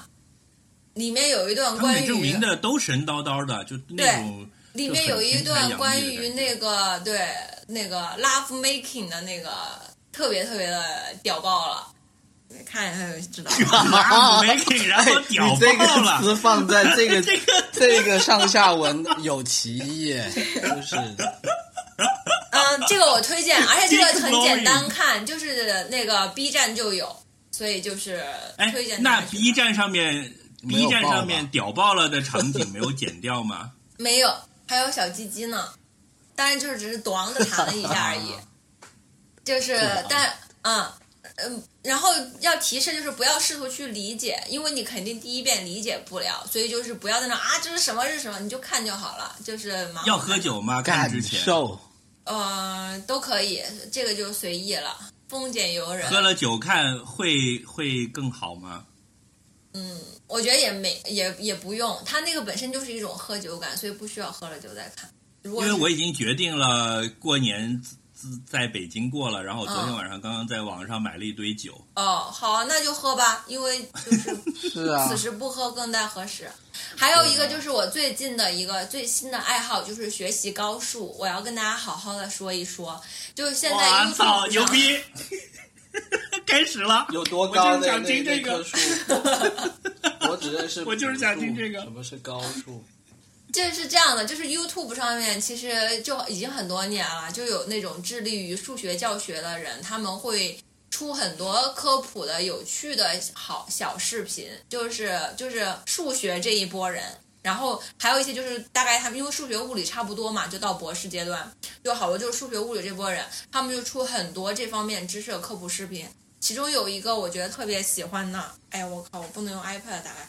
嗯，有一个就叫做 number file，就是呃 number 就是那个 number，然后没有空格，然后 P H I L E number file，然后里面有一个搞怪的就是老爷爷，他以前是中在中学教数学的，里面有很多他会采访很多，你管他叫老爷爷，对，他不就跟我跟西瓜年纪差不多吗？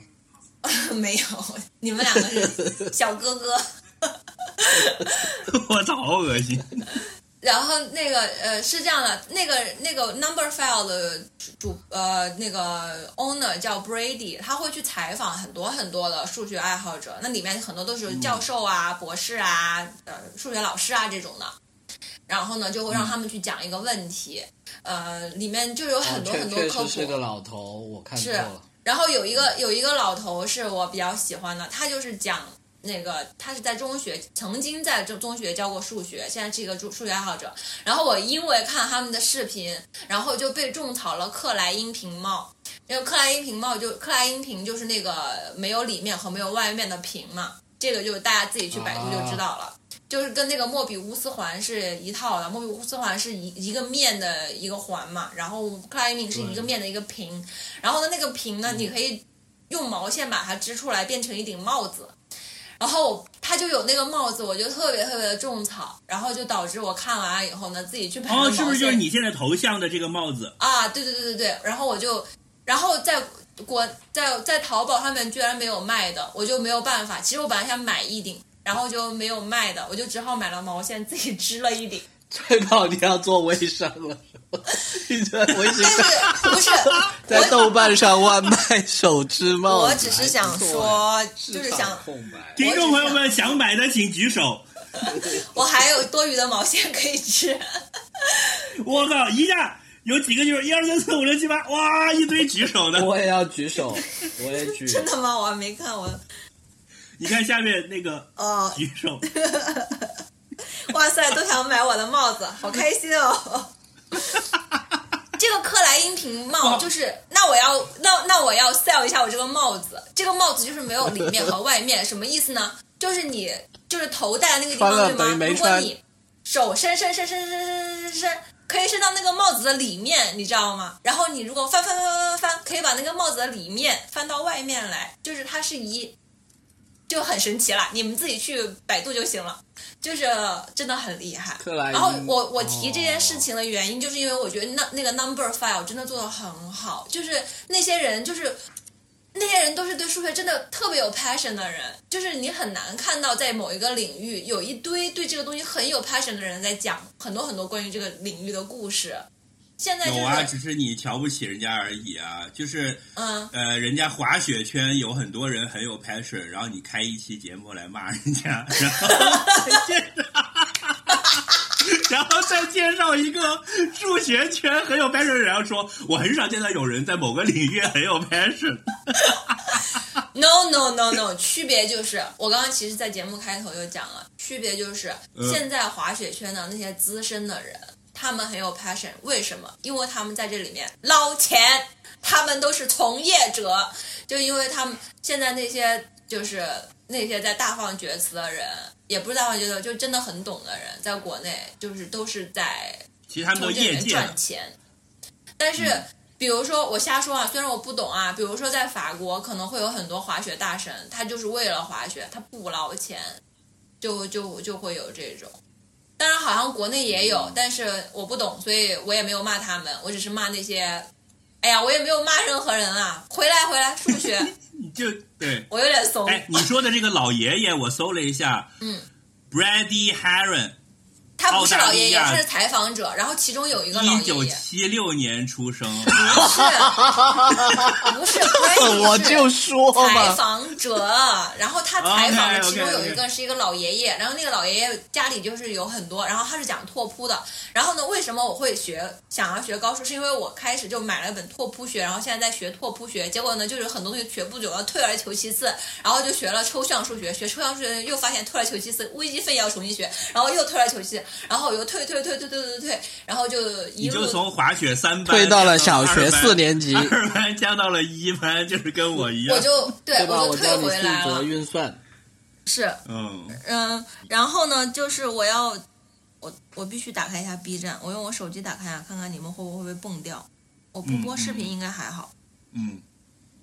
我的天呐嗯。嗯嗯我的历史然后嗯嗯就是那个 number file，就是你关联一堆嘛，就可以看到很多其他的科普视频，其中就有一个就是，呃，我最近看的比较多的，我觉得他真的做的很好的。那个人是之前，首先那个人长得还蛮帅的，是一个数学学霸，然后那个他之前是在可汗 Academy 教数学，然后就做那种数学的课程。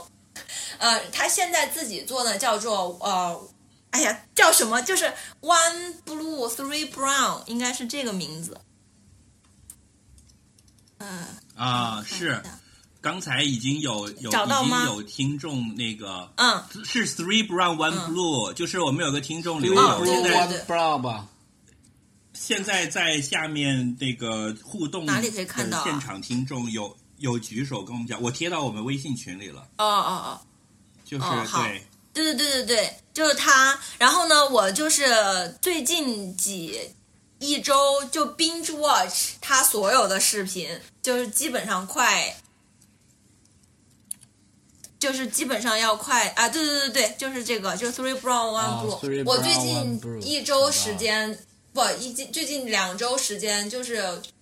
疯狂 binge watch 了他基本上所有的视频，他而且他是在 B 站开了公众，就是公公呃官方号。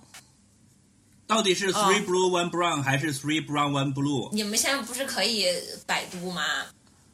不是我在 YouTube 上找找到了，就都是嗯结果发现两个都有。嗯不是两个都会去到同一个结果。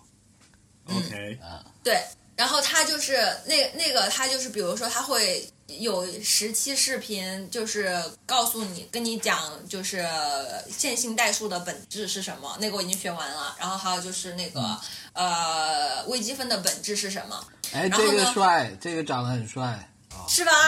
然后还还有就是他，因为他是用嗯。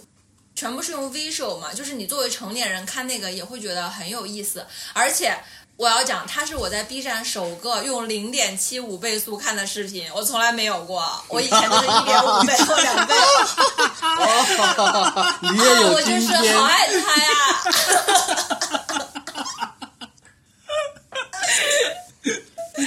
我前一段时间在上网课，就是就是什么九分钟的视频，然后我就前前后后就搞了一个小时，然后就过去。是，这个就是有点类似，但是他就是以好玩为主嘛。然后他最后还会讲很多，就苦口婆心的说，你看这个还是不会懂的，你还要自己好好自己去算一算，多见几遍。你看再多视频也没有用的，就是真的还蛮好玩的。然后这个要跟什么结合呢？就比如说，你看线性代数的本质，就如果你以前学过线性代数的，然后你再回去做两遍题，你就哇靠，全部打通任督二脉，你知道吗？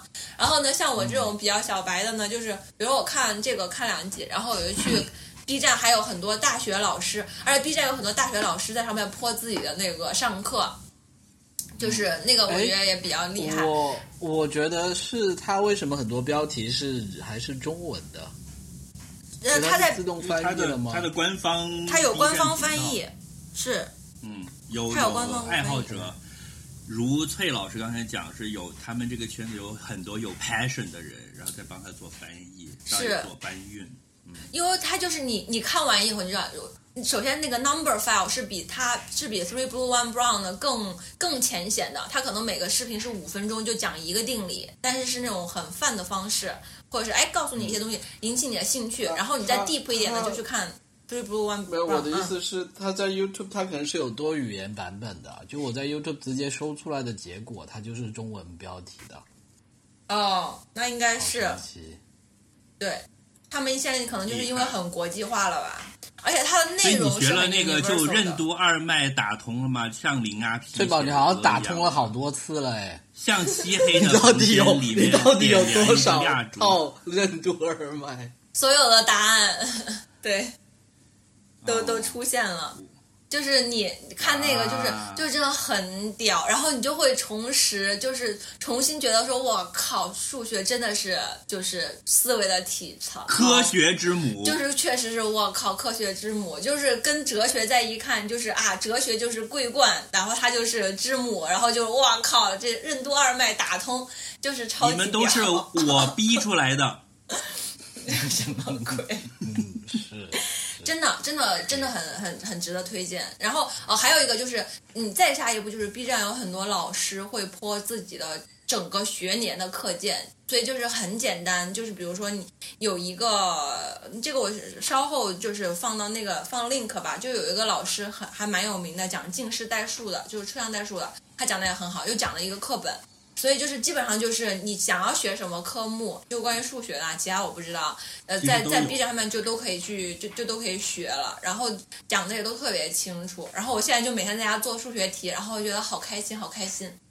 呃，这个就是我最近如果如果这个 moment 早二十年发生多好呢？嗯不太可能啊。我觉得这个就跟滑雪一样，哎呀又回来了，太妙了。就是早二十年的滑雪就是中式滑雪，现在就是在法式滑雪。真的，就是你觉得在教育里面功利的那部分去掉了之后，你现在感受到的是纯粹的知识的快乐。是的，是的，真的就是你就每天就是在妙啊妙啊这样。就所以数学的魅力就在于不用考试的时候，是吧？是的，是的，简是的，在单来脑袋里面放烟花，然后就现在别人找我要跟我讲话，我都不想理，因为我脑袋里就有很多就我在做题事。然后你爸站在后面十分的学习使我快乐，是的，热泪盈眶，我今天才不要去海边。了。嗯，我不要去海边玩儿，我不要看电视，不要来吵我，老子在做题。真的就是你你你们真的可以去看一看，说不定会感兴趣的。就是如果你就是可以看 number file，我觉得 number file 是可以，就是你搜一些你觉得好玩的标题，你点进去看，一定。Number Five 里面有一个在哈佛的教授是一个日本人，然后他的那个也很好看，他是讲莫比乌斯环的，然后还有很多，他其实他那个就很像魔术，你知道吗？你看他那个东西就觉得，哎，学一下立刻就在家变魔术，就是但是是数学。厉不厉害？屌不屌？哎呦，哇塞！快点，快点，快点录完了，我要去看了。下就把她老公变没了，啪！真的，那个 Number File 的那个那个那个老师的所有的课我也都看了，就是他他不是课啊，他就是呃一些讲莫比乌斯环的一些性质，然后去讲一些就跟拓扑有一点点关系，但是是那种入门级别的啊，当然不是那种超级高级的，那个我还没有学到那里。嗯嗯，这个是我最近的老 The，Moment，你知道你的鸡鸡有多大吗？什么东西？你的鸡鸡的体什么积鬼就是你的半径派、半径和你的长我初中的时候就知道了，好不好乘？以高哦。好吧，初中的时候那你还记得怎么算圆锥体的体积吗？哎你要就是大西瓜算出一个大西瓜你这个体积的话，你前不是面还有个圆锥。大西瓜，你这个就是典型的，就是那个呃中学时候的思维。现在这种就是数学科普已经发展到根本都不是这个公式或者是圆柱的圆圆柱的体积，它讲的是说，就是数，他讲的是数学是抽象，圆柱体积是什么？是他会讲原本你为什么要研究这个问题，就他在现实生活中对应的是什么。比如说，他会拆解，用来找老公啊，用来相亲。他不是他用了，他后来拆找老公和拆解是统计学，也是数学的一个方面。就是你知道，就是他会他会把，比如说他会讲说为什么会有一二三四，然后这个数字其实这个数字就是一个符号。然后你再讲到抽象代数的时候，其实你很多运算的符号就已经不是加减乘除了嘛。就是一些其他的东西，但其实它本质都是一种数学抽象，他就把数学那种对于现实生活的抽象立刻让你连起来了，你就不再是在是算什么 sin、cosine 啊，也不再算什么三角形，你就是在算算那个宇宇宇宙卫星为什么会在这个时间到达这里，就让你会觉得哇塞，太牛了哦还有一个？嗯，，sorry sorry，为什么我会看到这一切？就是还有一个最最重要的，我居然忘了讲，就是一个纪录片，嗯，是一个我最近刚刚看过的纪录片，叫做……我靠！我我操，我好紧张啊，感觉要出什么大东西了。混沌数学，混沌数学叫做 the 就是稳摊稳摊搜哈，叫做 The The Mathematics of Chaos，是二零零八年的一个纪录片。那个纪录片稍微有一点难，但是是因为我先看了那个，然后再去看了其他的所有。这个是《万恶之源》，然后混沌数学其实有一点半懂不懂，但是真的很屌。然后 B 站上面也有，你看了就知道了，你看了就觉得哇，原来一切都是这样的，我以前在过什么日子啊？就是这种，是不是有点夸张？但确实是我最近的感受。打开了嗯世界的新大门，是恭喜你。恭喜！那个，我可不可以资助你这个去学数学，然后二十年以后数诺贝尔奖分我一半？我这样算不算 VC 投资？呃，我我学数学不需要钱呀，就是在家看 B 站就可以。我帮你充大会员。我就现在以前就经常说哪个哪个数学家是一个爱好者，他在图书馆的那个上面就是计算计算计算，然后就发明了这个公式什么什么的。我以前就老觉得很困惑嘛，现在我发现现在就是数学这一门真的是有很多民间爱好者的，而且他们真的在解决很多神奇的问题，就让你意想不到，就会发现。而且他们这个体系也走得很前沿。我最近也 follow 另外一个博主，就是在如果你在 YouTube 上搜如何织莫比乌斯，不是如何呃如何编织那个克莱因瓶帽，就是那个博主是澳大利亚的一个女生，她之前是学呃物理的，但不她是物理博士生在读，然后她一年前 quit 了，就是因为她觉得就是现在整个 ac academy 的体系其实已经不够了。因为比如说你、你想要教书育人，对吗？然后你就读博士，然后你就去教书育人，然后你每每每个班就教二十个人这样。但你现在已经可以把你所知道的一切在 YouTube 上面分发，然后交给啊一一百万个人，他是因此而 quit 的。就是他讲的那个，就觉得特别情真意切，让我觉得就是也蛮好的。当然有很多实验性的工作，就是很多实验性的学科需要需要实验室或者什么 group work。这样的话，可能需要在一个体系里面。但其实很多纯理论的东西，或者是你想要做理论教学、理论科普这些，你就不需要去读一个博士，或不需要去进一步读书啊，你就去嗯，就是搞数学可能是在学校或者科研机构里面最受人尊敬，但是研究经费又最少的了吧？就是每年年初的时候报预算就申请一叠草稿本，还有粉笔，还有粉笔，粉笔是数学界最爱的，要日还有一本进口的个那个粉笔。所以要一个大黑板现在大家可以申请电脑、摄像笔什么，对吧？就没什么屌用啊！你是数学系的，你要电脑干啥？你给你一盒粉笔，去吧。年底好，的时候等你哦。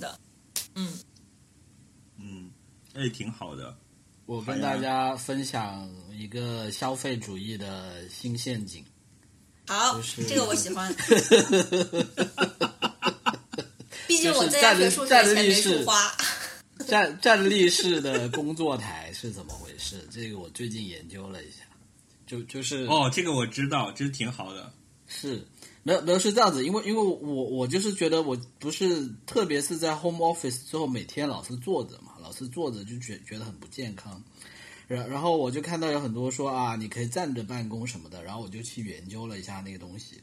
但是呢，你在网上一搜呢，你会发现很多帖子是在告诉你为什么站着也不健康。就他们会跟你说啊，你看很多什么医生啊、老师啊什么，他们也站着，站着医医生也有很多问题，对不对？然后呢，我我后来就是我后来就是还是去买了一个这种站立的桌子之后呢，我就发现就是说所有前面的一切其实它都是烟幕弹。嗯，就就就是因为就是说我我突然理解一个东西，就是说你看很多人在那里争论什么汤圆是吃咸的还是吃甜的，对吧？其实本身没有什么意义，就就你到最后你你总是要去吃的嘛，你肚子饿了就去吃。其实我发现它这个，而而且我当时有一个疑惑的点哈，就是说其实我一开始搜的时候，我发现这种站立的工作桌的价钱呢，是比我想象的价格高很多的。嗯，就就是我觉得一个办公桌没有多少钱，对吧？还是比割痔疮的手术费要便宜。呃 差不多有有公费医疗啊。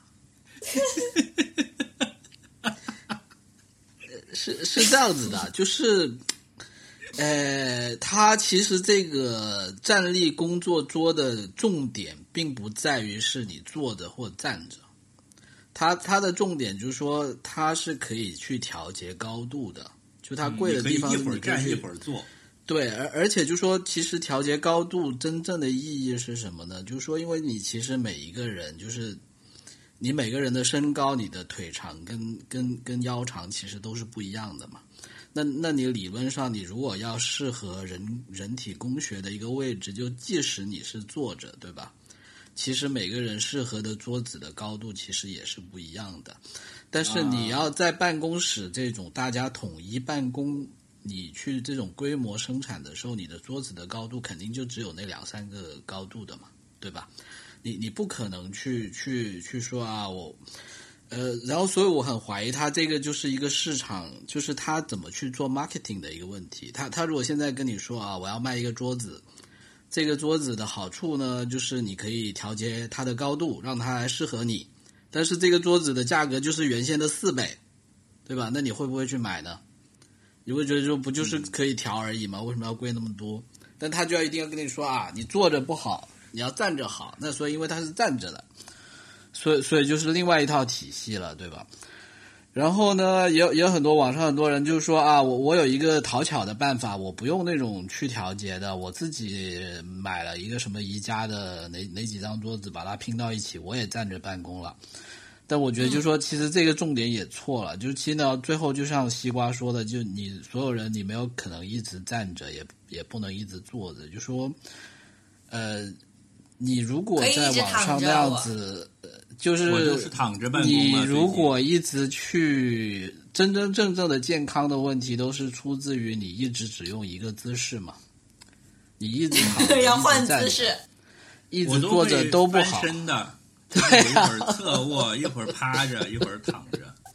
是，所以呢，它的好处就是说，你可以，其实它的真真正正的好处就是你可以调节你你的高度，所以你就可以设一个，呃，你站着的时候最舒服的高度，然后你坐着的时候最舒服的一个高度，然后你可以轮流来，其实就是这样子。所以，所以我自己的体会，就这个东西其实并不是适合所有人的。就就我举个例子，你你如果你去上班的时候，你你本身就是要先去什么走走十五分钟走到地铁站，然后在地铁上站站再站半个小时到公司的内容，然后你在公司也每天要跑来跑去去跟其他部门的人开会啊什么的去的。摸鱼。那那对啊，那我觉得你其实完全没有必要，因为其实真真正正的精髓就是说你要既要站也要坐。但是呢，如果你是像那种现在有很多人，他在那你你譬如说你早上吃完早餐对吧？你下了地库，直接就上了汽车，你就坐着开车开到公司，开到公司下了车进了办公室，又坐在那里吭哧吭哧又一天。到了晚上又又又开着车回到家里，又坐在沙发上看电视。如果你是这种方式的呢，那你可能就真的适合要有一个桌子，可以让你时不时站起来一下。其实就是其实它的奥义就是在于让你要可以变换姿势，就是这样子。嗯，对对于我们这种带薪摸鱼的人，就不是那么的有用。是是，我给你们科普过了，我给你们推荐过了那个运动康复了吗？呃，推荐过了私下里推荐过。三元桥那个店，我还一直想去，还没有去。哦，嗯，哦，刚刚忘说了，所以就是说，如果你要买这种站立桌呢，你确实是需要有一个电动调节的，因为因为你其实不会只在一个姿势，你要换来换去嘛，所以用电的会比较快，而且有记忆功能，这样子就这两个点，然后有这个白云老师便宜的就好了。白云老师说，在那个群里面说，在博物室的群里面说，节目里都已经推荐过了。哦，嗯好，我我也买过一个站立桌，但是因为它是一个一百多块钱自己组装，然后不能可以调节高度，但是就是很实的那种，所以最后就被限制了。所以我觉得之后可以为你如果入一个电动。电动，对，因为如果你要手动去调节，你还是会觉得很烦。这样，嗯，好的，好的。那今天就先到这里。哇，我这三段录音也不知道录上了多少。到时候发给我再。好的。那、我先停。好，拜拜。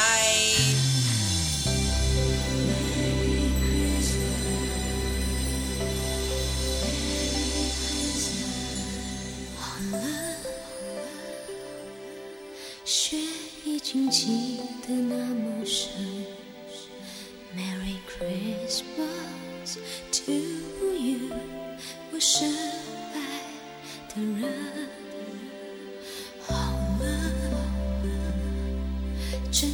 天在你家门。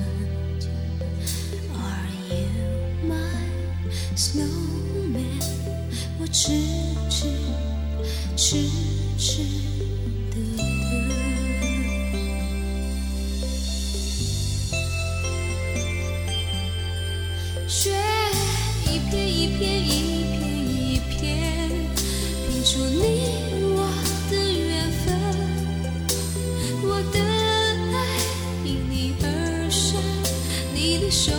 出我的心疼。雪一片一片一片一片，在天空静静缤纷。眼看春天就要来了，而我也将也将不再生存。